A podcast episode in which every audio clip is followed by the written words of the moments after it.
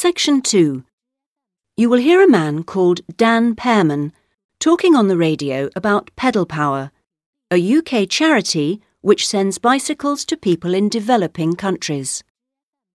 First, you have some time to look at questions 11 to 15.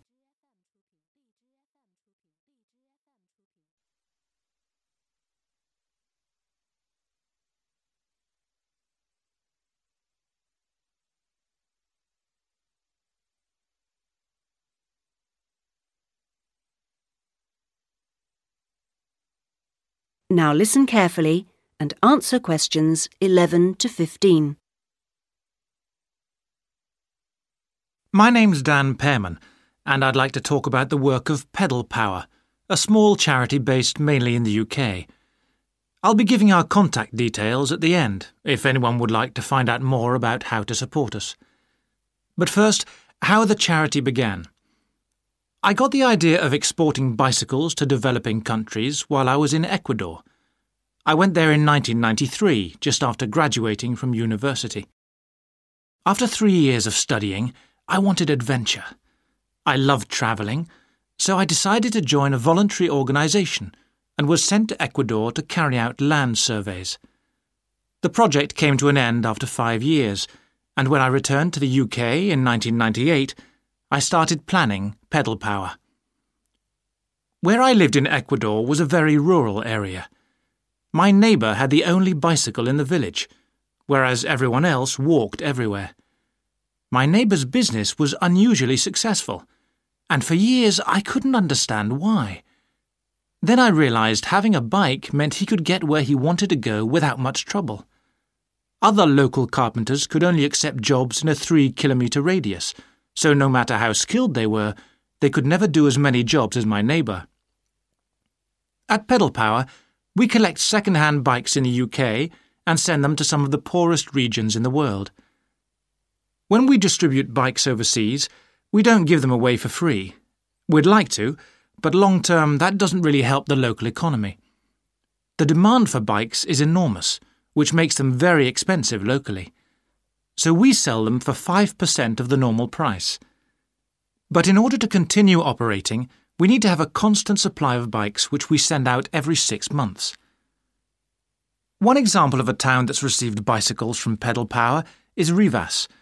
It was the first place I sent a full container of bicycles to. Most people there now own a bicycle. The local economy has developed so much you wouldn't recognize it as the same place. In fact, there are more bikes than on the streets of Amsterdam, if you've ever been there. But pedal power still needs your help. You may have read about some of our recent problems in the British media. In August 2000, we simply ran out of money.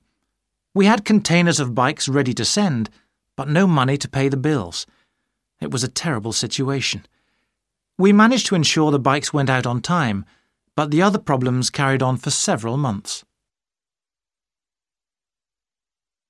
Before you hear the rest of the talk, you have some time to look at questions 16 to 20.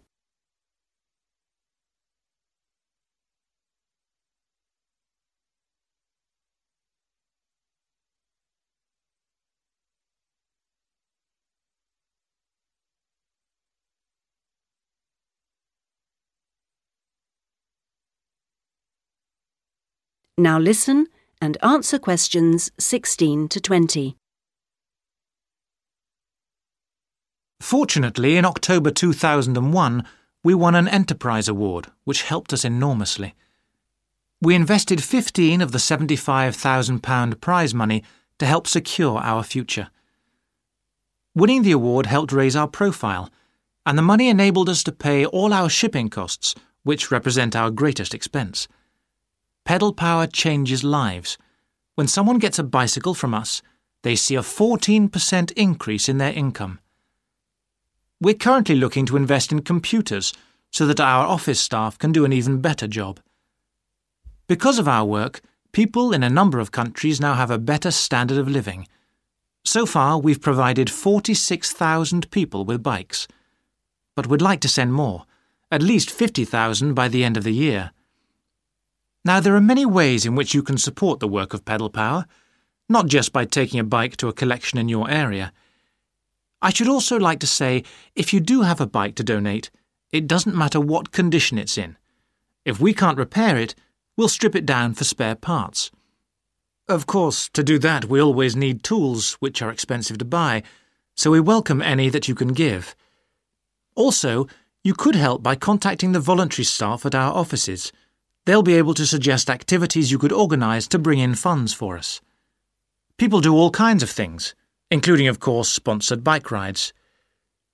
Also, we're always interested to hear of other places that would benefit from receiving a consignment of bikes, and welcome suggestions from people who've been to developing regions on their travels. We hope that by talking on radio programs like this, we will be able to raise public awareness, which will lead to government organisations also giving us regular financial support, something that we really need. If you'd like some more information about where to donate an old bicycle or offer help in other ways, please contact us. on oh That is the end of section two. You now have half a minute to check your answers.